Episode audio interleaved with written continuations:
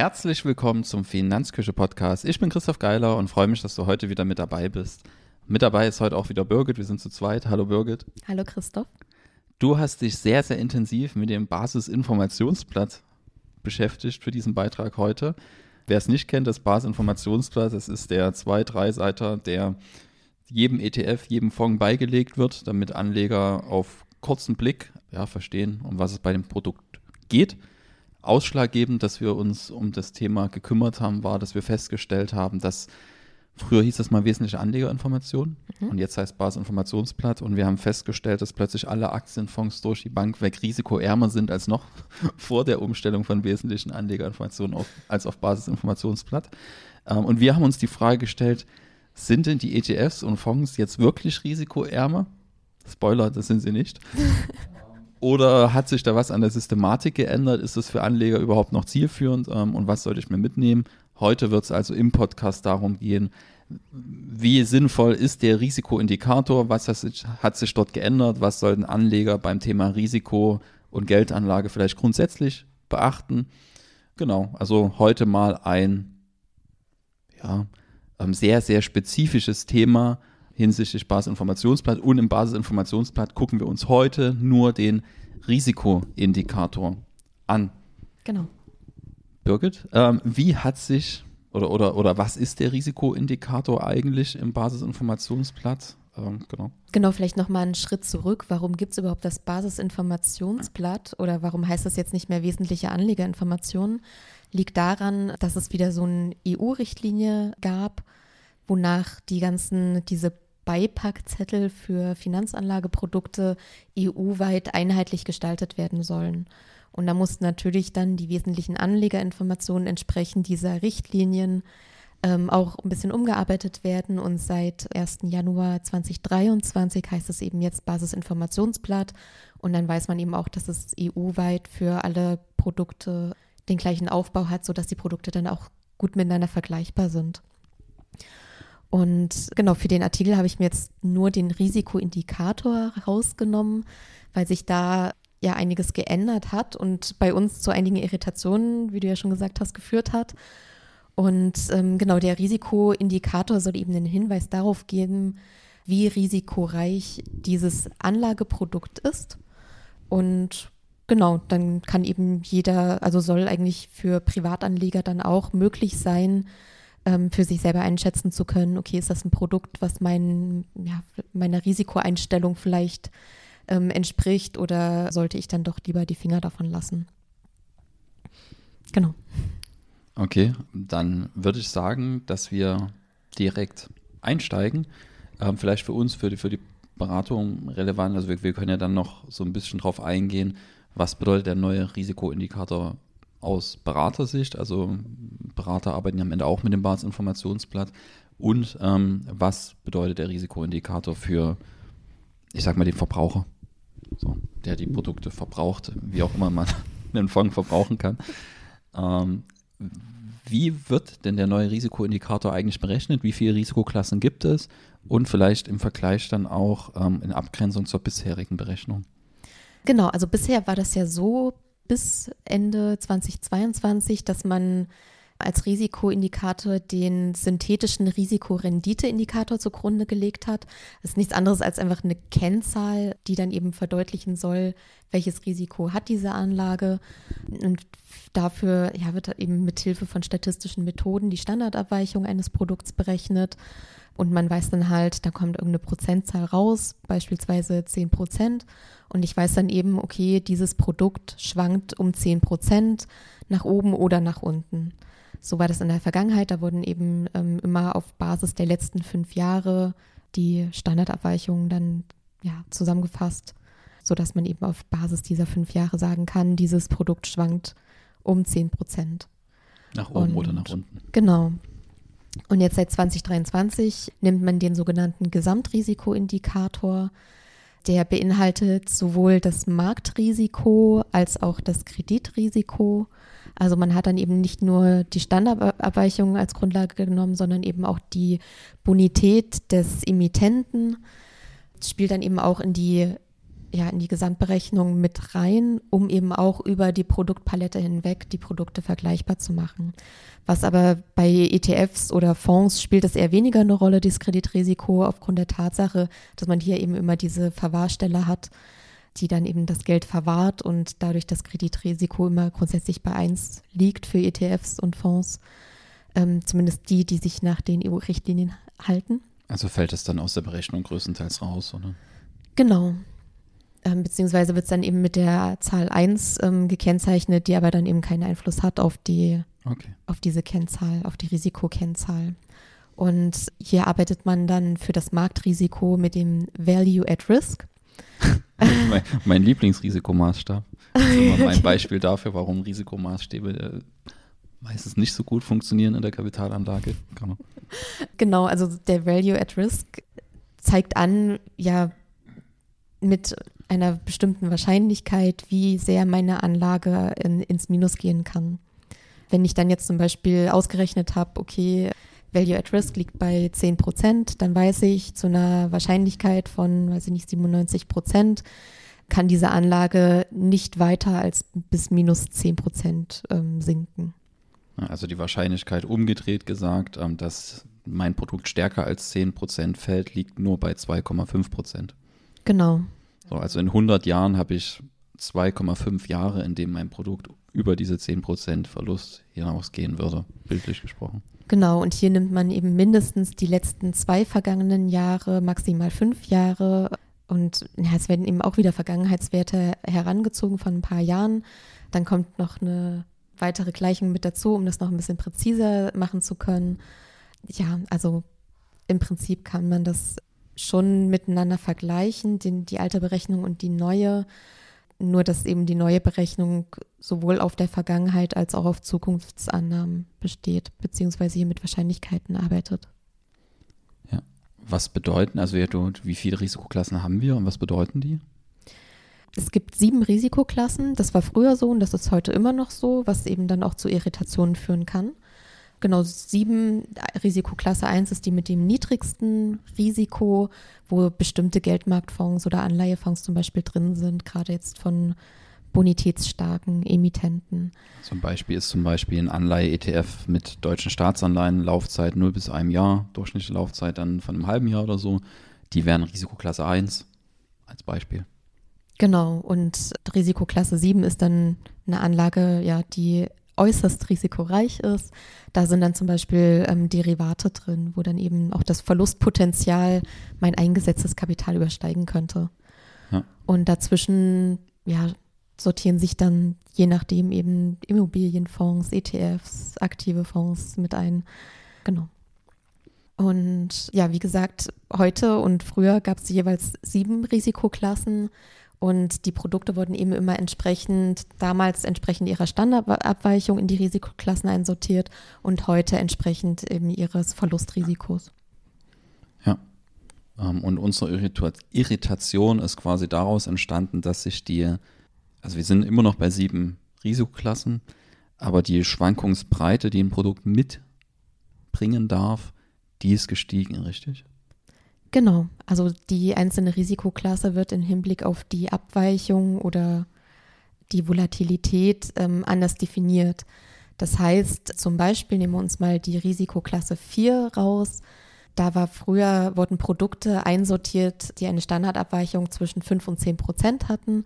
Das heißt, ja, ein ETF oder so, der maximal 10 Prozent ähm, geschwankt ist nach oben oder unten, wurde eben in die Risikoklasse 4 einsortiert. Und heute wird diese Risikoklasse 4 mit 12 bis 20 Prozent definiert. Das heißt, ein Produkt, was ähm, bis zu 20 Prozent in den Verlust, ins Verlust oder ins Minus gehen kann, wird eben heute auch in die Risikoklasse 4 einsortiert. Also im Extremfall kann das bedeuten, die Tabelle findet ihr dann auch im Artikel, den wir mit verlinken. Das sind Artikel auf der Finanzküche, den es dazu dann auch geben wird. Im Extremfall, wenn man sich die prozentualen Verteilungen anschaut, kann es bedeuten, dass ein Produkt, was früher in der Risikoklasse 6 war, jetzt in der Risikoklasse 4 steht. Zum Beispiel. Also früher wurden die meisten ETFs zum Beispiel in die Risikoklasse 5 einsortiert und heute findet man sie eigentlich fast immer in der Risikoklasse 4, was natürlich für jemand, der sich damit nicht besonders gut auskennt, den Eindruck erwecken kann, dass man es hier mit einem geringeren Risiko plötzlich zu tun hat, weil diese Schwankungsbreiten stehen nicht im Basisinformationsblatt, die stehen in der Richtlinie. Das heißt, eigentlich müsste ich zum Basisinformationsblatt mir die Richtlinie anschauen, um zu wissen, okay, das Produkt kann so weit ins Minus schwanken.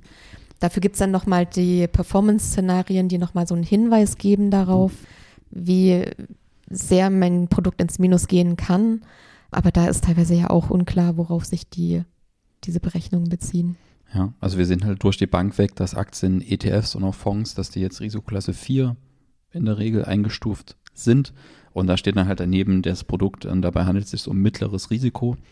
Und das ist konträr zu dem, was wir in den Beratungsgesprächen mit unseren Mandanten besprechen und Mandantinnen. Das heißt, wenn ich dort darüber spreche, dass so ein Produkt auch mal 50 Prozent oder mehr nach unten gehen kann zwischendurch, dann würden die meisten nicht spontan sagen, oh ja, das ist ja mittleres Risiko, da stecken wir noch alles da rein, sondern da steht dann meistens auch die Entscheidung, dass man auch risikoärmere Anlagen daneben packt, um das Schwankungsrisiko so eines Aktienproduktes eben abzufedern. Und da ähm, an der Stelle ja, stimmt der Risikoindikator mit der Mehrheit, zumindest Einschätzung unserer Mandanten und Mandantinnen oder der Wahrnehmung nicht so richtig überein. Ja. Wobei, und das muss man eben sagen, das hast du schon gesagt, da werden ja auch Derivate etc. mit dem Risikoindikator dort benannt, wenn man so möchte, oder eingeordnet. Und da brauchen wir ja noch irgendeine Abstufung zwischen Vielleicht ist es sogar richtig, dass man sagt, okay, Aktien dann mittlerer Skala, wenn man quasi Derivate und Aktien und Geldmarktfonds dort in eine Skala presst. Das Problem ist halt dieser, dieser Wechsel von der, der alten Skala in die neue, dass eben Produkte durch die Bank weg jetzt eigentlich risikoärmer eingestuft werden und eben so diese, diese Abgrenzung zur Wahrnehmung dann des Durchschnittsanlegers, würde ich mal sagen, der dann eigentlich bei den Verlustraten, die Aktien-ETFs eben aufweisen können, in der Regel nicht sagt. Ich sage nicht, dass alle das nicht sagen würden. Wir haben auch Mandanten, die sagen, okay, ein Aktien-ETF ist für mich auch, wenn man weiß, was damit einhergeht, mittleres Risiko. Aber das ist die absolute Ausnahme. Das bedeutet eben, wer Entscheidungen nur aufgrund des Basisinformationsblattes trifft, der kann dort schnell in die, in die Irre geführt werden. Das ist zumindest unsere Einschätzung dazu jetzt aus, aus Endverbrauchersicht. Aus Beratersicht bedeutet es natürlich, ähm, ist super. ähm, ich kann jetzt plötzlich Mandanten und Mandantinnen ganz andere Produkte empfehlen als früher. Selbst wenn die sagen, ähm, ich bin mittleres Risiko, dann bin ich eigentlich über das Basisinformationsblatt jetzt rechtlich abgesichert, den meinen Mandanten und Mandantinnen dann 100% Aktienportfolio zu empfehlen, weil der Gesetzgeber sagt, er ist mittleres Risiko. Genau. Also dann mache ich einen schönen Risikoprofilfragebogen, der stuft meinen mein Mandanten mit ja, mittleres Risiko ein und dann kriegt er halt ein reines Aktienportfolio. Früher wäre ich damit vielleicht auf die Nase gefallen, wenn sowas dann mal vor Gericht ausgestritten worden wäre. Jetzt wird es vielleicht im Nachhinein legitimiert, kann mich ja als Berater dann auf die offiziellen Stellen berufen. Wenn ich jetzt aber vom positiven Fall ausgeht, wie, wie arbeitet man positiv damit, ähm, dann sollte ich mir hier ganz stark mitnehmen, ähm, dass ich allein aufgrund des Basisinformationsblatts logischerweise keine Entscheidungen treffen sollte und mich ja, intensiver mal mit dem Thema Risiko, das mit Anlagen einhergeht, beschäftige und dann auch die verschiedenen ja, Risikotreiber einer Anlageentscheidung abklopfe. Welche wären das, die wir dort zu berücksichtigen haben? Die Entscheidungsaspekte. Ja. Na, das wäre zum Beispiel die Risikotragfähigkeit, also zu schauen, wie viel Risiko kann ich eigentlich tragen, dass wenn mal irgendwas passiert, ich nicht gleich in finanzielle Schwierigkeiten gerate.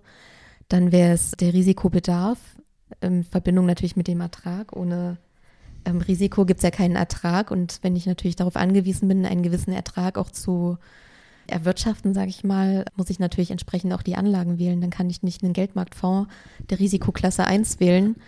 Das wird mir langfristig nicht beim Vermögensaufbau helfen. Und dann sind natürlich Risikobereitschaft und Risikowahrnehmung. Also wie viel Risiko bin ich bereit einzugehen in Verbindung damit, wie ich Risiko selber eigentlich wahrnehme. Denke ich, ähm, ist das mit Chancen verbunden oder ist das mit Unsicherheit verbunden? Darüber sollte man sich schon mal selber auch Gedanken machen. Und ähm, da ist es eben auch wieder, dass das Basisinformationsblatt überhaupt keine Hinweise überhaupt darauf gibt, dass man sich mal mit dem größeren Thema Risiko beschäftigen sollte und dabei eben auch das Gesamtvermögen im Blick zu behalten und eben nicht nur auf diese einzelne, dieses einzelne Produkt zu schauen und zu gucken, in welcher Risikoklasse steckt das und dann denken, damit ähm, funktioniert doch alles dann langfristig. Ja. Wobei das, und das ist ja auch wichtig, im Prinzip ja gar nicht die Aufgabe des Basisinformationsblattes ist. Aber ja, sollte man sich dann eben auch bewusst machen, dass das nicht die Aufgabe dieser, dieser Information ist, die ich dort geliefert bekomme. Genau, also das wäre so so der, der, der wichtigste Punkt, den wir, den wir heute auch rausarbeiten wollen, dass eben das Basisinformationsblatt ein Anhaltspunkt ist. Man kann zum Beispiel die Anlagestrategie rauslesen. Ich kann mittlerweile sehr, sehr schön, und das ist super, das hat sich sehr, sehr gut geändert, ähm, die Kosten ablesen, die so ein Produkt mitbringt. Mittlerweile sehe ich da sogar eine Schätzung der Transaktionskosten, die innerhalb des Produktes stattfindet. Das ist sehr, sehr schön ein Bereich, der zum Beispiel immer noch, also der, der für mich nicht immer nachvollziehbar ist, wie die Werte zustande kommen, sind die Performance-Szenarien, ja. ähm, die dort jetzt mittlerweile mit drin sind. Ähm, da könnte man nochmal einen extra Beitrag eventuell zu machen. Ja, und der Risikoindikator, da ist eben das Thema Risikowahrnehmung. Die meisten nehmen eben ein hohes Risiko nicht bei einer Schwankungsbreite von ich mache ja gerade nochmal die Tabelle auf, ähm, wenn was bis zu 20 Prozent nach unten schwanken kann oder ja, dann, also im Prinzip ist ja, wenn man so will, mittleres Risiko ist ja mit einer Schwankungsbreite nach unten von 12 bis 20 Prozent angegeben. So, das Problem ist jetzt aber, wenn so ein Aktien-ETF ein ruhiges Jahr hatte oder ruhige zwei Jahre, dann ist er halt Risikoklasse 4, obwohl das Risiko ähm, ja da ist, dass er nächstes Jahr deutlich stärker schwankt. Das war auch schon vorher ein Problem. Das heißt, der basiert ja immer auf den letzten Jahren dieser Risikoindikator. Und wenn das gerade ein paar ruhigere Jahre waren, ist das Produkt plötzlich risikoärmer, obwohl das Risiko nicht weg ist. Ja. So, also das sollte man sich generell bei allen Risikoindikatoren immer dann auch vor Augen führen, dass ja eine Risikobetrachtung allein auf den letzten zwei, drei, vier, fünf Jahren sehr, sehr mit Vorsicht zu genießen ist. Das Schöne war eben in der früheren Variante, dass die Schwankungsbreiten etwas enger waren und man dort halt schneller gesehen hat, wenn ich dort ein schwankungsintensives Produkt habe, dass es eben kein mittleres Risiko darstellt. Hast du noch was? Nö, also wenn Basisinformationsblatt, dann auf jeden Fall von vorne bis hinten mal durchlesen. Da stehen unter, unterhalb der Risikoklassen stehen meistens auch noch ein paar Hinweise darauf, dass es sowas wie noch das Marktrisiko gibt, dass man natürlich ähm, von der Vergangenheit nicht auf die Zukunft schließen kann. Das sollte man dann auch entsprechend ernst nehmen. Genau, also das ist auch ähnlich wie bei der Renteninformation. Da steht eigentlich auch alles drauf, was man wissen muss. Am Ende steht es im Basisinformationsblatt auch unter dem Risikoindikator. Ich habe hier gerade eins offen und da steht eben drunter, der Risikoindikator beruht auf der Annahme, dass Sie den Fonds fünf Jahre lang halten. Wenn Sie die Anlage frühzeitig auflösen, kann das tatsächliche Risiko erheblich davon abweichen und Sie erhalten unter Umständen weniger zurück. Also das sollte man schon mal hm, sich mitnehmen. Das sollte dann auch mindestens fünf Jahre gehalten werden, damit der Risikoindikator irgendwie auf mich zutrifft. Was hier leider nicht mehr drunter steht, zumindest sehe ich es gerade nicht, dass die Vergangenheit kein zuverlässiger Indikator für die Zukunft ist. Das stand immer noch in den wesentlichen Anlegerinformationen mit drin. Das klingt jetzt hier in dem Basisinformationsblatt, was ich offen habe, doch ein bisschen anders. Und da fand ich die frühere, frühere Definition noch ein bisschen besser. Mhm. Da stand der Risikoindikator drin und drunter stand im Prinzip, dass er in die Irre führen kann. Weil er eben auf der Vergangenheit beruht. Genau. Ja, damit haben wir alles gesagt, was wir sagen wollten. Genau. wir sind am Ende angekommen, haben uns gefreut, dass ihr wieder mit dabei wart. Äh, bis zum nächsten Mal. Tschüss. Ciao.